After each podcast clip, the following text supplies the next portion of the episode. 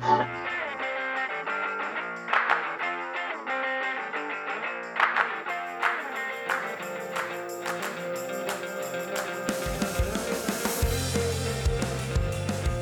começando mais um Spoilers no Intervalo, o podcast que acontece quando os colunistas do Spoilers estão manipulando pessoas ingênuas e fazendo história na televisão.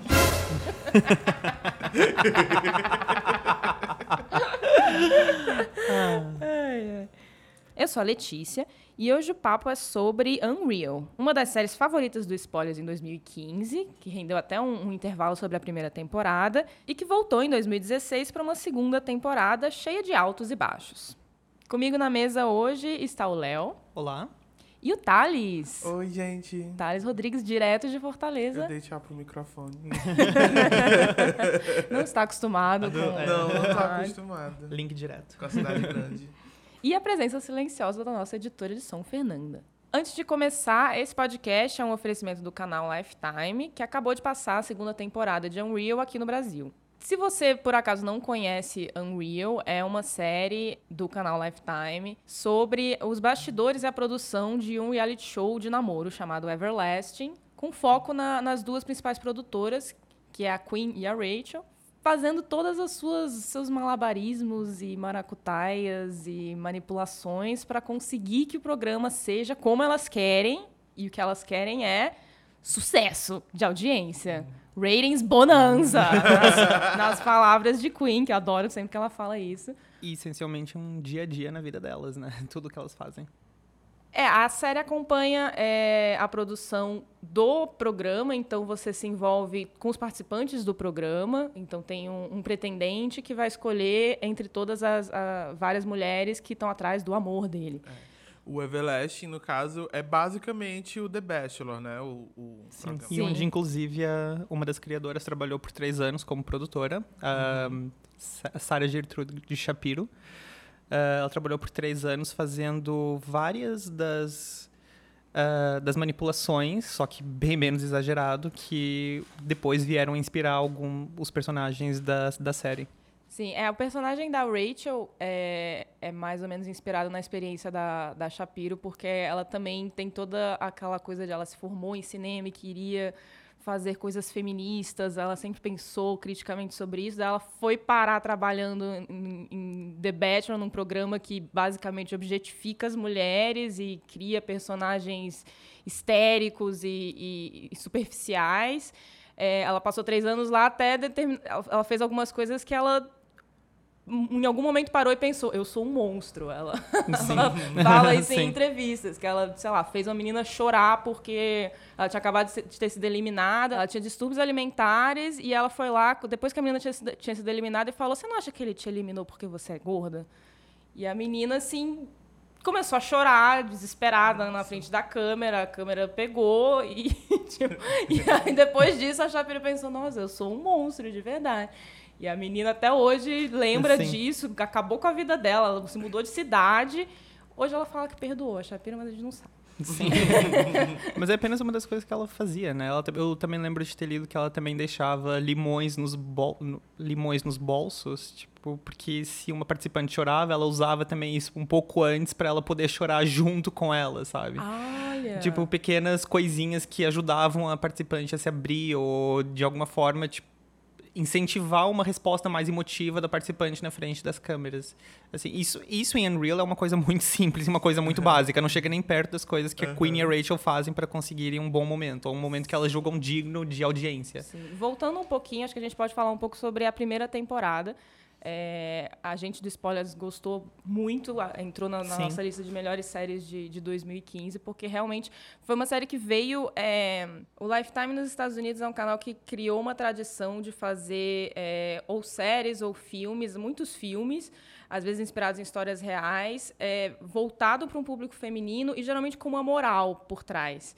É, e Unreal meio que destrói isso. Foi bem contra essa, essa imagem do canal e o canal queria justamente para isso, para mudar a, a sua imagem perante o- o- os espectadores. E Unreal conseguiu. A, a primeira temporada fez muito sucesso. É, como a gente já falou, então, conta a história da Queen e da Rachel, que criam esse programa e mostra tudo de, de estranho e de errado que acontece ali nos bastidores. Na primeira temporada, a gente acompanhou do começo ao fim uh, o que seria o modelo do próprio Everlasting e da própria série, que a gente acompanha desde o momento em que as participantes chegam e são eliminadas uma por episódio, ou mais, dependendo do que acontece. Uh, e a gente viu o que a Rachel e a Queen precisam para fazer um programa funcionar. A Rachel também tinha um relacionamento com um membro da equipe, o Jeremy, que está de volta para essa segunda temporada. Ele era um dos operadores de câmera. Uh, ela acaba tendo um relacionamento com o pretendente da primeira, o Adam. E aí, no fim, elas acabam até usando esse envolvimento da Rachel com o Adam para conseguir um final de temporada diferente de tudo que já tinha tido. Porque o, o, o Everlasting sempre termina com um casal ficando junto. E eles iam terminar com um casamento ao vivo entre os dois, e aí acabou com a, a escolhida, que é a, a Ana, largando ele no altar e, e, e terminando assim. Então foi um uma coisa inédita, um sucesso, e elas vêm na segunda temporada tentando não replicar, mas melhorar isso. Usando e, o mesmo molde. E também tem todo o histórico de problemas psicológicos da Rachel, né? Que ela começa a temporada ela meio que voltando a trabalhar em, em Everlasting porque ela tinha sido expulsa antes, acho que ela foi até presa porque no meio de um episódio de uma temporada passada, ela invadiu e falou: Isso aqui é uma mentira, não sei o quê. E roubou um carro e foi toda uma loucura. E ela meio que só foi salva porque isso passou ao vivo e foi, tipo, muita audiência. Foi. E a Queen confia muito nela, sabe que ela é boa naquilo e trouxe ela de volta pro ciúme dos outros produtores, né? Até porque no final a gente percebe da primeira temporada que se estende, que é explorado uh, na segunda, que a verdadeira relação de Everlasting não é sobre o o projeto que elas trabalham, sobre entre as duas, Queen e Rachel. É, a força da série está na relação das duas. E agora a gente vai começar a falar da segunda temporada, então fica um aviso aí, caso você não tenha terminado ou não tenha assistido inteira, a gente vai falar da temporada toda, então vai ter spoilers. Se você por acaso não viu, vai lá assistir e volta para ouvir, ou fique a seu próprio custo. Sim. A segunda temporada começa a gente vendo a Rachel e a Queen, a Queen bem próximas, né? Bem. Uhum como elas terminaram a primeira, né? Elas, a amizade delas foi e voltou bastante na primeira temporada. E elas terminaram 100% juntas. Tanto que começa com aquela tatuagem delas, né? É. Money, Dick Power, elas fazendo juntas. E elas conseguem, é, pela primeira vez, trazer um, um, um suitor, um pretendente, pretendente. É, negro, né? Que é uma coisa que nunca aconteceu nem em The Bachelor. Sim. E aí elas conseguem trazer pela primeira vez contra a vontade do canal, né? O canal fica com o pé uhum. atrás, se vai dar certo e tal, mas elas dizem que não, vai dar super certo, vamos lá. E ele era tipo um jogador de futebol americano que teve uma treta com a imprensa e ele, por acidente lá, chamou uma, uma, uma repórter de bitch, né? De, é. de não sei, vadia. E aí ele tá querendo reabilitar a imagem dele e aí ele participou do. Que é mais ou menos o que o Adam queria na primeira temporada também. Ele tinha uma fama de bad boy, de playboy, assim, e ele foi lá pra, pra meio que tentar melhorar isso. E aí... Ou seja, The Bachelor é um grande centro de reabilitação, no final. É, pois é, tipo, é uma coisa que acontece muito lá nos Estados Unidos que pessoas que estão com imagem ruim na mídia sempre vão para eles para tentar dar essa reabilitada, né? Agora o Ryan Lotch, eu nunca sei falar o sobrenome dele, Ryan Lotch, Lotch, que ele vai participar do Dança dos Famosos lá deles, né? O Dancing with the Stars. Foi. Depois dessa treta maravilhosa, que foi uma delícia de acompanhar. Foi uma delícia. Durante a treta, inclusive, eu tuitei que o Ryan Lotch ia ter que participar da próxima temporada de Unreal. Com certeza. E aí ele, inclusive, Dica aí pra terceira temporada. Fica a dica, anota aí. É, mas enfim, a gente começa então essa temporada com a Rachel e a Queen muito unidas, mas já no primeiro episódio já começa atrito entre elas. E o atrito vai se vira uma bola de neve, e vai escalonando é, até elas no meio da temporada, nem no meio, no segundo episódio já, elas já se separam. Por quê? Primeiro porque o homens acontecem. Sim. Basicamente, o, o Chat, que é um personagem que na primeira temporada ele tinha um caso com a Queen e ele foi criador do programa junto com a Queen. Mas aí ele virou o chefão e ela ficou em segundo plano, sendo que ela que tinha sabia de fato é, liderar o programa. Na segunda temporada ele sai, começa fora, mas ele acaba voltando como chefe. Então ele acaba querendo ele quer fazer um programa, a Queen quer fazer outro programa, fica uma confusão, o canal fala chega dessa zona vamos mandar mais um homem para atrapalhar. e ele manda o Coleman, que é um Documentarista. É um, um, documentarista é, que acabou de assinar um contrato com o canal e aí ele vai fazer esse programa que não tem nada a ver com ele. Sim. Mas aí ele vai lá. Então, boa parte da temporada é esse conflito de poder no programa de quem que manda ali. E isso acaba deixando o, o Everlasting bagunçado ali no meio, né? Não, que é, outra coisa também que é uma origem de conflito é que como tava no começo da temporada, com a Rachel e a Queen mandando, a Rachel tava numa posição acima de poder. Ela não era mais só uma produtora. Ela tava no cargo que era o cargo da Queen na temporada passada. Só que com o chat, com todo, com essa ruma de macharal que chegou, uhum. a Rachel meio que volta a ser uma produtora. Então isso gera toda Sim. uma série de conflitos entre elas duas. Uhum. E também com a própria Rachel querendo subir, porque ela acreditava que ia ter algum controle. Uh, e ela se viu mais uma vez não exatamente demovida, mas não dando um passo para frente que ela imaginava. Sim, e para Rachel é uma coisa que vem desde a primeira temporada. Ela acha que consegue fazer televisão para ter impacto social. É, ela é, isso é uma das razões que ela usa para ela continuar trabalhando no Everlasting, onde ela faz o contrário, basicamente. pois é. Mas nessa temporada, ela, por conseguir trazer o primeiro pretendente negro, ela acha que ela realmente, dessa vez, vai fazer uma, uma coisa diferente, vai fazer uma televisão que importa, entre aspas. E, e aí ela, quando ela perde o controle disso, é, é um impacto para ela. ela. Ela fica mais desestabilizada. Até porque ela acha, e, e ela tem razão, que a maioria das outras pessoas ali não tem essa, essa esse interesse dela de, de criar uma, um, um, tipo de programa diferente. O Coleman, que é o, o, showrunner novo que o canal manda, ele parece ter essa vontade também. Então, eles se alinham é, num determinado momento da temporada para é, fazer algo diferente. Dito tudo isso, quais foram os pontos altos para vocês nessa temporada? Para mim, um dos pontos altos dessa temporada foi essa relação da Rachel com a Queen, que já era é, importante na, na primeira, já era muito do que prendeu a gente na primeira. E na segunda é você ter esse atrito entre elas. Aquele primeiro episódio com elas, a Rachel querendo fazer uma coisa, daí a Queen daí dá um pouco errado, a Queen vai lá por cima e, e, e faz de novo, porque ela não está acostumada a não ser chefe da Rachel, mas a Rachel tá na, aceitou voltar para a segunda temporada porque ela não, não, não, não ia ter a Queen exatamente como chefe. Aquilo, esse tipo de conflito, é, eu acho que foi bem interessante. O, o, problema é que quando entram os outros personagens, isso meio que pega, fica de segundo plano. E elas passam boa parte da temporada afastadas. Mas tem muitos momentos em que você entende por que, que elas têm uma relação profunda. E eu acho que isso a segunda temporada conseguiu fazer bem. Então, mesmo enquanto elas estão brigando, é, a Rachel tem um, um, uma recaída, um problema psicológico, e a Queen, ela, ela consegue ver isso de uma forma que os outros personagens não conseguem. Ela entende é, muito do passado da Rachel uma, e ela é a única ali que faz isso, que a Rachel tem uma, uma, relação muito complexa com a mãe dela. A gente aprende mais sobre isso nessa temporada. É, então, sempre que as duas estavam juntas em cena, eu, eu, eu gostei. Eu gostei da, da Madison, que é a meninazinha das trancinhas, que na primeira temporada ela é uma pessoa que tá chegando lá, ela, sei lá, ela, ela é entrega é café para as pessoas, mas ela quer estar tá ali naquela, naquela posição que a Rachel e a Queen estão. E ela é você, você não entende direito se ela é inocente mesmo, se ela não é, se ela se faz.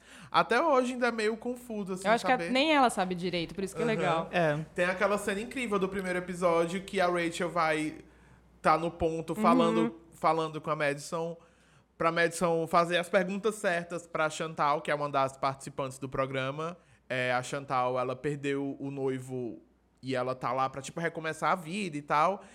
E aí ela vai pressionando a Chantal até ela fazer chorar. E aí, tipo, a Madison tem aquela cena que depois que termina, grava tudo, ela vai e vomita, tipo, de, é. de tanta. Do, do rush de emoções na hora. E aí alguém vai, tipo, tentar ajudar ela, ver se ela tá mal. Ela, não, foi a melhor coisa da minha vida. e eu, eu adorei muito. É, eu gosto muito dela, aquela carinha de sonzinha dela, mas ela, tipo, tá meio que sabendo o que ela tá fazendo. Ela sabe usar não. a cara de também dela. Ela sabe usar horrores. Ela chegou onde estava justamente da mesma forma que outros personagens conseguiram subir, né? Usando os próprios meios, não muito éticos, não, mas assim, mas chegaram lá. Um, o que eu gostei nessa temporada foi uma amálgama do que vocês falaram, assim. Eu gostei muito da relação entre a Queen e a Rachel. Uh, eu acho que no primeiro episódio eles deram uma boa forma de juntar as duas de novo, mas de uma forma natural elas estão mais ou menos na mesma posição antes de começarem os atritos. Uh, tipo, começam bem cedo, realmente, mas elas entendem que elas estão na mesma posição agora. E o que eu gostei, uh, também juntando com a Madison, é ver a Rachel fazendo o papel da Queen e controlando ela pelo, pelo microfone. Os melhores pontos, eu acho que ainda, apesar de todos o, todo, todas as tramas que eles uh, tentaram trazer para dentro, uh, como questão racial, questão uh, do feminismo, que ainda é explorada, dependendo uhum. do grau, eu gostei muito ainda do dia a dia do, do Everlasting. Eu acho que para mim isso é o que realmente faz o programa. Uhum. Tipo, quando a Queen vê que os produtores dela tão, vão elaborar um segmento uh, com a psicóloga de plantão. Tem um momento lá mais pra frente em que os produtores decidem agir por própria forma. E a Queen, ah, vocês estão indo por conta própria, então. Então, legal, quero ver o que vocês vão fazer depois. Eu gostei muito desses detalhes, porque prova que muita gente ali tá tentando fazer o melhor, não só pro programa ser o sucesso de audiência que a Queen e a Rachel e o canal querem que ele seja, mas também porque existem pessoas que estão puxando atenção. Tem sempre um controle de poder, nunca uhum. é realmente altruísta. Ninguém realmente liga tanto assim para os participantes. Então, isso para mim ainda continua sendo um ponto forte. Apesar da Rachel querer trabalhar com causas mais sociais, o Coleman estar lá justamente para isso. Ele vem de um passado uh, mais, uh, digamos, humanitário, talvez. Entre aspas. Entre a, humanitário, muitas aspas aí nesse humanitário e a Queen e o Chat, que são as pessoas que controlam o set nos primeiros episódios, não são nada disso. Eles são eles são números, eles são as, eles são as exatas do, do Everlasting, eles querem números. Falando do programa, então, mas e as participantes? A gente muda completamente essa parte do elenco, né? Os, os produtores voltam quase todos, mas as participantes mudam. O novo pretendente, então, é o Darius, que é esse jogador de futebol, que também tá, tá ele tem outra segunda intenção. Né? Além dele querer reabilitar a imagem dele, ele está com problema na coluna, ele sabe que ele não vai poder jogar futebol por muito mais tempo. Então ele vai no programa também para tentar desencavar uma outra carreira na televisão mais para frente. Ele tem isso ali na, na, em risco, né? E também tem o, o, todas as pretendentes, as mulheres que chegam, que foram escolhidas né, a dedo para fazer bafão no programa, obviamente. Então você tem uma menina do sul, lourinha, branca, que usa é, biquíni com a bandeira confederada, que do, o símbolo racista do, do, sul dos Estados Unidos. Você tem uma, uma ativista negra, Black Lives Matter, que vai também para tentar porque acha que, que, que, vai ter um holofote na causa dela estando no programa. Uh, a gente tem a Chantal, que, como já mencionado, foi a personagem que perdeu o marido e está lá para encontrar uma aspas, nova chance no amor, uh, que já é enquadrada pela própria produção como uma wife. É. Os, os, estereótipos e arquétipos do, uhum. da produção continuam todos. Então, é. você ainda cai dentro. Toda tragédia pessoal ou passado que você tem, seja ele trágico ou não, uhum. ele vai ser enquadrado em alguma coisa muito simplificada. Algo que também acontece na vida real, inclusive. Sim. Uh, uh, além da Chantal, a gente tem a Yael, que é apelidada de Rachel gostosa, Hot Rachel, Hot Rachel. uh, que no começo é, é, apresentada como uma apenas mais uma participante, mas gradualmente uma, a gente uma potencial vilã, uma ali, potencial né? Porque vilã. ela está disposta a fazer qualquer coisa. Sim, e tem um passado misterioso. É, tem um segredo. No fim a gente um... descobre. Spoiler! no fim a gente descobre que ela, na verdade, é uma jornalista investigativa que vai denunciar todos os podres do programa depois. Não sei como não descobriram isso no, no, na checagem é? de background dela, mas ela passou e ela tá lá. Sim. E outra personagem importante também é a Tiffany, que é a principal wife, né? A principal mais candidata à esposa, que é filha de, de um dono de um time de futebol, então ela já está ali no mesmo mundo do Darius e tal. E, e, é tratado, vai até o fim também, né? Como uma das, das principais pretendentes. Sim. Ela chega blindada no programa, na verdade, é. né? Ela chega blindadíssima, ela pode fazer o que ela quiser. O bolão tipo, tá todo nela, tá todo nela. É, eu fiquei com a sensação de que nessa temporada, eu não sei se isso é exatamente um ponto bom ou ruim, eles pegaram eles meio que focaram em menos participantes. Uhum. Na primeira a gente viu bem mais e elas tinham mais. É. E até que eram, eram os estereótipos mais genéricos, era tipo a barraqueira e tal. E nesse tem umas historinhas mais específicas, mas são menos. É só essas que a gente vê mesmo uhum. a história delas. Eu senti que. Eu senti uma mudança de foco também. Eu achei que. Eu acho que tem mais a ver com a Rachel do que o programa em si, sabe? Porque a Rachel, no, na temporada passada, ela era meio que o middle, middle woman entre o, o, o núcleo do poder, que era a Queen e a, e a, e a emissora, e o, as participantes. Então a gente ficava sabendo de tudo através dela. Ela navegava entre os dois núcleos. Uh, nessa nova temporada, ela passou pro lado do poder. Então ela controla, ou tenta controlar, da mesma forma que a Queen controlava ela. E o programa meio que foi junto, talvez. Então acho que o, a gente não tem tanta atenção nas participantes, porque o foco da história não são elas mais. A gente já sabe como o programa do Everlasting é feito. Então eles agora querem tentar focar em outros assuntos que não são que não são do dia a dia, talvez, assim, do programa. Então, eles... Tudo é maior. Uhum. Tudo é um grande tema. Tudo é... Tudo é temas uh, que podem se dizer, ah, esse aqui é o núcleo do... Uh, do, do, do, machismo. Esse aqui pode ser o núcleo que trata de racismo, assim, sabe? Então, eu acho que, de repente, o foco, o escopo abriu bastante, assim. Então, eu acho que ficou muito maior. E eu senti falta, por causa dessa abertura de escopo, eu senti falta do foco nas participantes. Sim. Porque na, se na primeira temporada elas tinham um rótulo que era dado pelo programa Everlasting, mas a série Unreal desconstruía esse rótulo e mostrava o ser humano por trás do rótulo, na segunda temporada isso não foi feito tão bem, eu achei. É, eu, no, até o fim do programa, eu, a Chantal, para mim, era a com o noivo morto. E ela foi apresentar, esse era o rótulo dela lá, e eu não vi nada muito além disso. É, a Tiffany um pouco mais, tem, tinha um pouco mais de personalidade. A, a Ruby, que é a, a, a, ativista negra de Black Lives Matter, também tem um pouquinho mais de desenvolvimento, mas não o suficiente para te fazer entrar na história delas de uma forma que a série às vezes exigia. Então, é, você tinha toda uma trama da Ruby e do Darius, que é o pretendente, terem se apaixonado de verdade. Sim. Tanto que no fim do programa, é, um, um grande twist ali é que ele já estava entre duas outras pretendentes, é, mas ele já... traz a Ruby de volta e você tem um final ali que é um final de amor de verdade.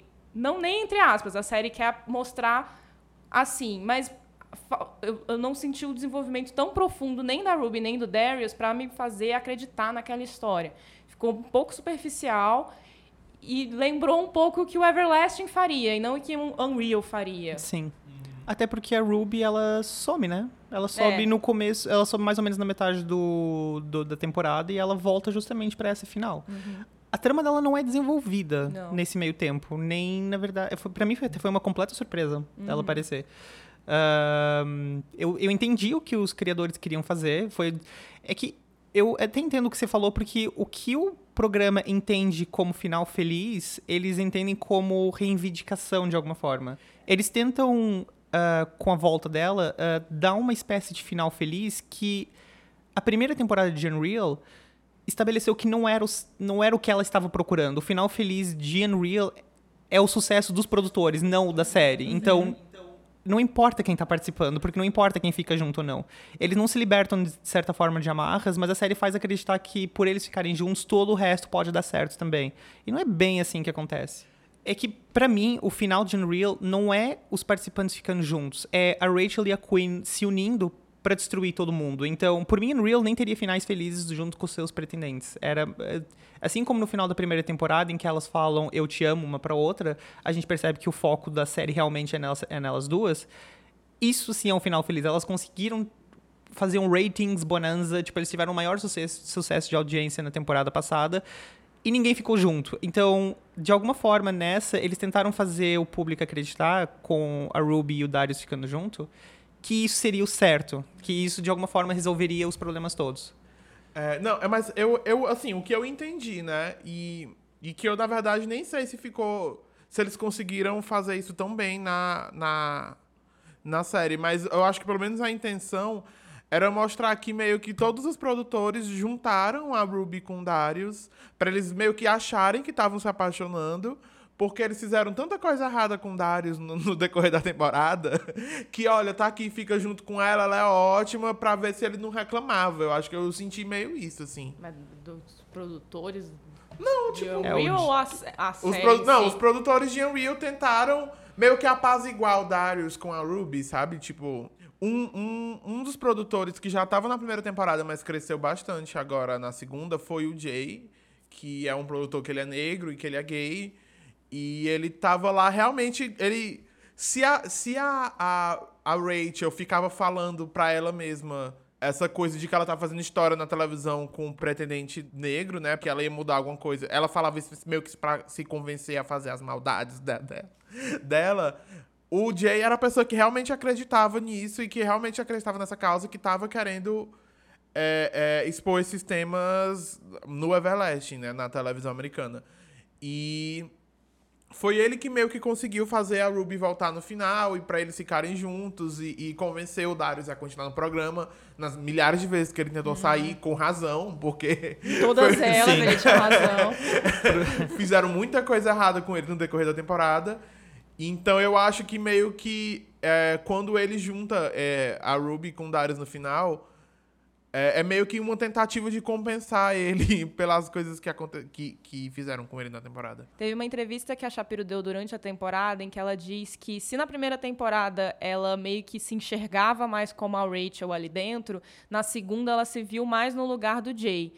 Só que, é, se a gente olhar a temporada inteira, tem um ponto da, da temporada no, no, no episódio mais pro fim, é, em que a série foi a Rachel e não o Jay, que é um episódio que termina com o, é, o Darius e o, e o primo dele, eles saem num carro da produção, junto com as pretendentes também. É, e aí a Rachel ligou pra polícia porque ela queria filmar a polícia abordando o Darius e esse primo dele pra justamente mostrar essa coisa da violência policial contra negros nos Estados Unidos e fazer história na televisão como ela queria, É, né? Ela e o Coleman, que é o showrunner, saem com uma câmera para filmar isso acontecendo. Aí no meio é, a coisa começa a, a escalar um pouco mais. A Rachel fica com medo, acha que vai dar errado, vai sai correndo. A polícia acaba atirando no primo do Darius, que também é negro. E o episódio Termina nesse gancho. termina, não é nem que termina assim. Ele tem essa cena, aí o episódio continua mostrando a- o efeito disso pra Rachel e não, tipo, pro primo ou pro Darius, que são as pessoas mais envolvidas, que mais sofreram ali. A Rachel tem um, um- esgotamento nervoso ali no fim, acaba indo encontrar a mãe e, é- e se, se Se interna. e se interna num- numa, numa instituição é, mental.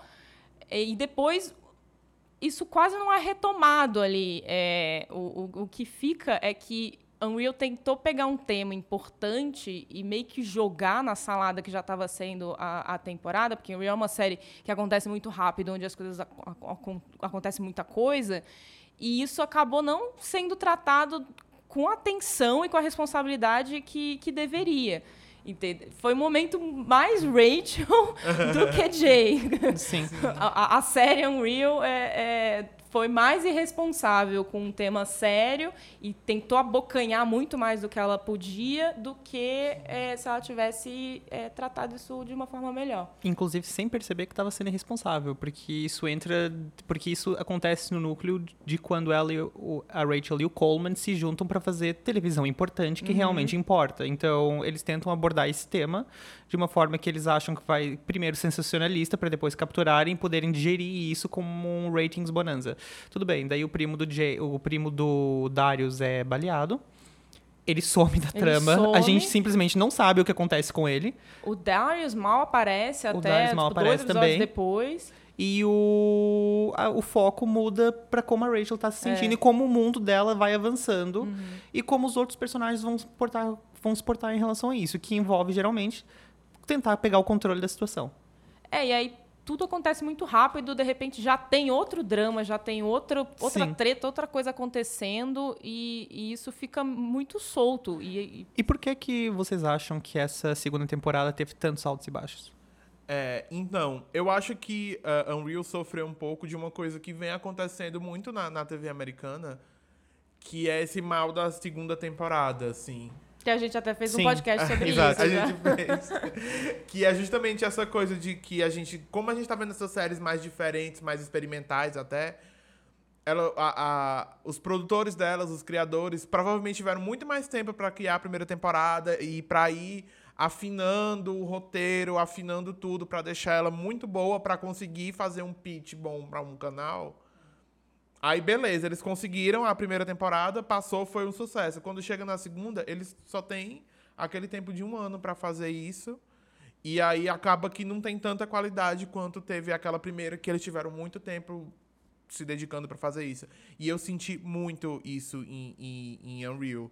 Que foi mais corrido, que de repente, se elas conseguissem sentar mais, elas teriam dado uma lapidada melhor, talvez. É, eu acho que um problema que se aliou a isso foi a saída da Martin Noxon, que é uma das showrunners, que é a, a, showrunner com o background de televisão. Ela fez Buff, ela fez Mad Men, enquanto a Shapiro ela não tinha, nunca tinha trabalhado num, num, num programa de TV roteirizada, a Martin Oxon tinha mais essa, essa experiência de estruturar um programa, uma série e seus episódios. E elas meio que se desentenderam ali entre uma temporada e outra. A Martin Oxon saiu no meio da, da segunda temporada. E eu acho que você sente isso porque não é que a segunda temporada é, seja horrível. Ela tem muitas ideias boas e tem muitos temas interessantes, só que ela não consegue se estruturar o suficiente para trabalhar todos eles. Ela meio que joga muitos e, tipo, que pegar, pegou. E, e, não é assim que se faz um programa de TV. Você precisa ter mais estrutura, tem que ter mais organização. Eu sinto que faltou isso na segunda temporada. Ficou muito na mão da Shapiro, que é melhor de pensar nas ideias e talvez não tanto na hora de botar no papel do que seria uma série de TV.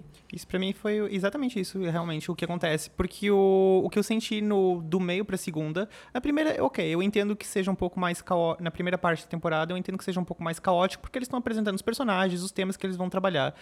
No meio da segunda, não só esses temas não foram trabalhados ou desenvolvidos até o final das suas ideias, como parece que ele estava sofrendo de uma certa síndrome de reviravolta só pela reviravolta, Sim. talvez. Uhum. Então, não é que eles estavam tentando levar a ideia até o fim, é que eles estavam tentando superar o twist que teve no final uhum. do episódio anterior, sem perceber que um twist não, que uma reviravolta não mexia com a outra. Uhum. Então ficou muito solto, ficou aleatório, talvez. É, é mim... o mal Game of Thrones de, de, das séries de TV, eu acho. É você ter a reviravolta e não dar tempo de você sentir a consequência da reviravolta. Exato. Então, os personagens param de ser personagens orgânicos e são mais artifícios da trama. Uhum. Então, o foco não é nem os personagens, porque tanto faz o que acontece com eles. É o mesmo problema que eu tenho, por exemplo, em Scandal. Tipo, não são os personagens de verdade, sabe? É as reviravoltas que acontecem uhum. e eles têm que se adequar a elas. E eu acho que a prova disso é que as personagens que conseguiram se sustentar apesar disso são as personagens que estavam muito bem desenvolvidas na primeira temporada, Sim, que é a Queen e a Rachel. Eu acho que o Jay é o único que, que se beneficiou dessa segunda temporada. Ele foi o que cresceu positivamente. Que cresceu Sim, é, como personagem é, de uma forma que os outros não. Eu também lendo mais sobre a segunda temporada, eu vi que o Jeremy, uh, o personagem, foi uma imposição do estúdio. Uh, ele solicitaram que o personagem voltasse, e não era um plano original da série, ele tinha se resolvido no final da primeira. Uh, eu acho que a série não soube muito bem realmente integrar ele, mesmo sendo uma imposição. Acho que não é desculpa, realmente. Eu acho que milhares de imposições acontecem de estúdios em cima das suas séries todo dia, e não acho que isso é um motivo para deixar ele à toa.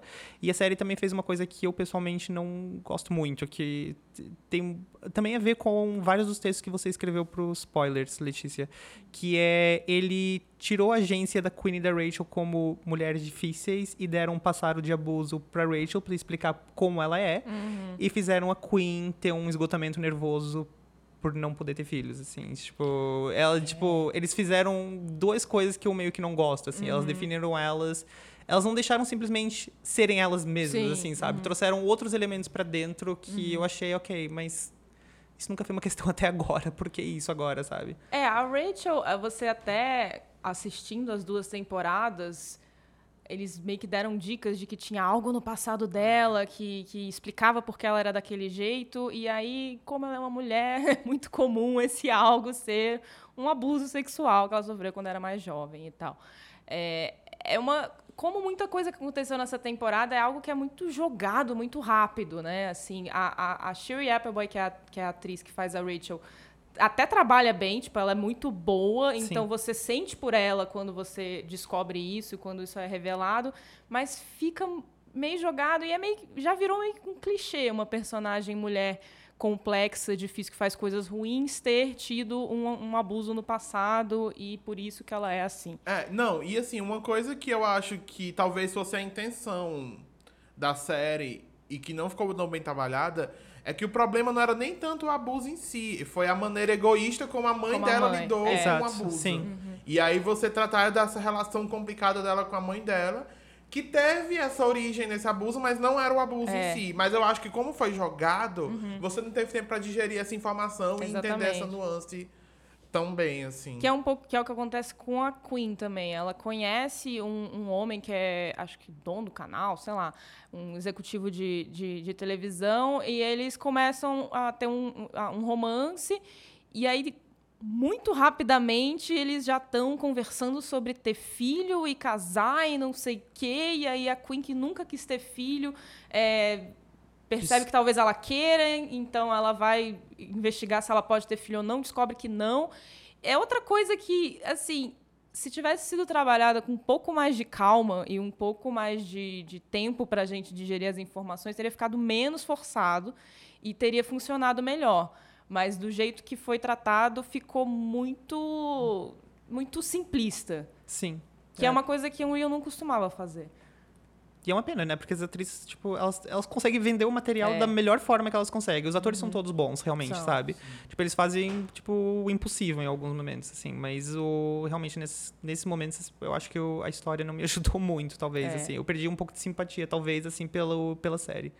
Pois é, apesar disso, eu acho que é importante lembrar que mesmo Unreal nos piores momentos, ela ainda é muito superior. É, eu acho que Unreal, mesmo nesses piores momentos, ainda é uma série muito diferente de tudo que a gente vê na televisão e muito, assim, muito bacana por causa das protagonistas. É, novamente, a Rachel e a Queen são o, o- o ponto altíssimo da série. É, porque é como todo mundo sempre fala de, de Unreal, que é a coisa do Breaking Bad feminino, né? Que são essas duas mulheres com essa personalidade meio torta, que são que não são boazinhas e É, Unreal, independente de, de ter cometido erros ou não na temporada, é uma série que eu ainda fico com muita vontade de assistir. O que é muito melhor do que uma série que te, te deixa indiferente. Uma série que erra e você fica indiferente a ela. Essa é a pior coisa que pode acontecer com uma série. Sim. E Unreal, acho que é legal a gente até lembrar que é, a primeira temporada de Unreal ganhou um Peabody Award, que é um prêmio é, acadêmico que não costuma ir muito para televisão e nem para primeiras temporadas de, de séries de TV. Mas Unreal levou esse prêmio. Outra série que levou também é Jane the Virgin, que eu amo, e que também passa no Lifetime aqui no Brasil. É, The Good Wife também já ganhou vários bingos do spoilers, ganharam o Peabody. A gente gosta do Peabody. Então, a, a gente confia. E eu não sei vocês, mas eu pelo menos estou bem empolgada para a próxima temporada de Unreal. Eu Sim, espero. eu Eu, acho que a série tem capacidade de é, consertar os erros que ela cometeu e, e meio que se renovar e trazer uma outra história é, interessante e envolvente. Sim, eu acho que nessa, na próxima temporada. Eu ainda quero saber o que a Rachel e a Queen vão fazer. Eu ainda eu quero muito acompanhar a trajetória Sim. delas. Eu quero ver os, as próximas participantes do próximo programa de Everlasting. Eu quero saber como eles vão tratar disso. Eu não. Apesar de eu ter algumas questões com o que aconteceu durante o curso dessa temporada, eu acho que não. Elas não me deixaram indiferente. E eu acho que não vão me deixar indiferente na próxima também. Eu também tô muito empolgado pra ver a terceira temporada, já tô ansioso. E eu acho que se eles tratarem de menos temas, de repente, eles conseguem fazer uma temporada tão boa quanto a primeira. E que é o que a gente espera, né? Ou então até aquele negócio que a gente tava discutindo antes de começar a gravar, que a, se a Unreal fosse maior, se tivesse mais Uhum, é episódios, verdade. de repente eh, ela teria conseguido desenvolver melhor e teria sido uma série melhor. Talvez Unreal seja o único caso de uma série que a gente pare e pense, nossa, ela podia ser maior a temporada, que talvez ela se beneficiaria disso, porque geralmente é o contrário. A gente sempre acha que temporada muito grande tem muita enrolação e tal, mas Unreal, eu acho que se tivesse mais tempo para desenvolver seus temas, talvez eh, tivesse feito uma segunda temporada melhor. Acho que mais uns três, tá bom. Assim, três episódios. É, não precisa tava ser ótimo. 22, É, 22 Não, não. é. mas assim, Uns três tá bom, assim. 13, 15, caia bem.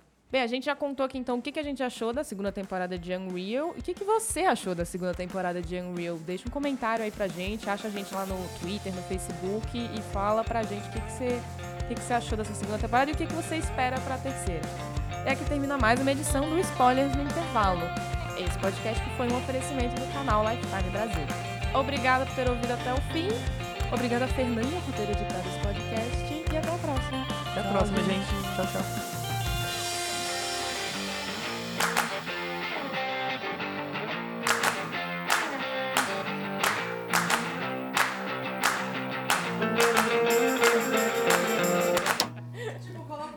Barulhinho é ótimo, ele deixa É muitas ótimo. intrigas, né, no ar. Tipo, É, então, isso é muito bom quando você tá falando de alguém, sabe?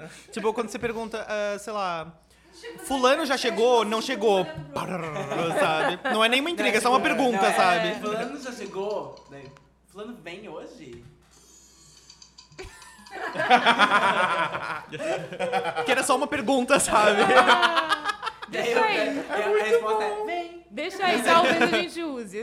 Deixa aí o barulhinho, talvez a gente É, eu vou te mandar o Vamos link. ver.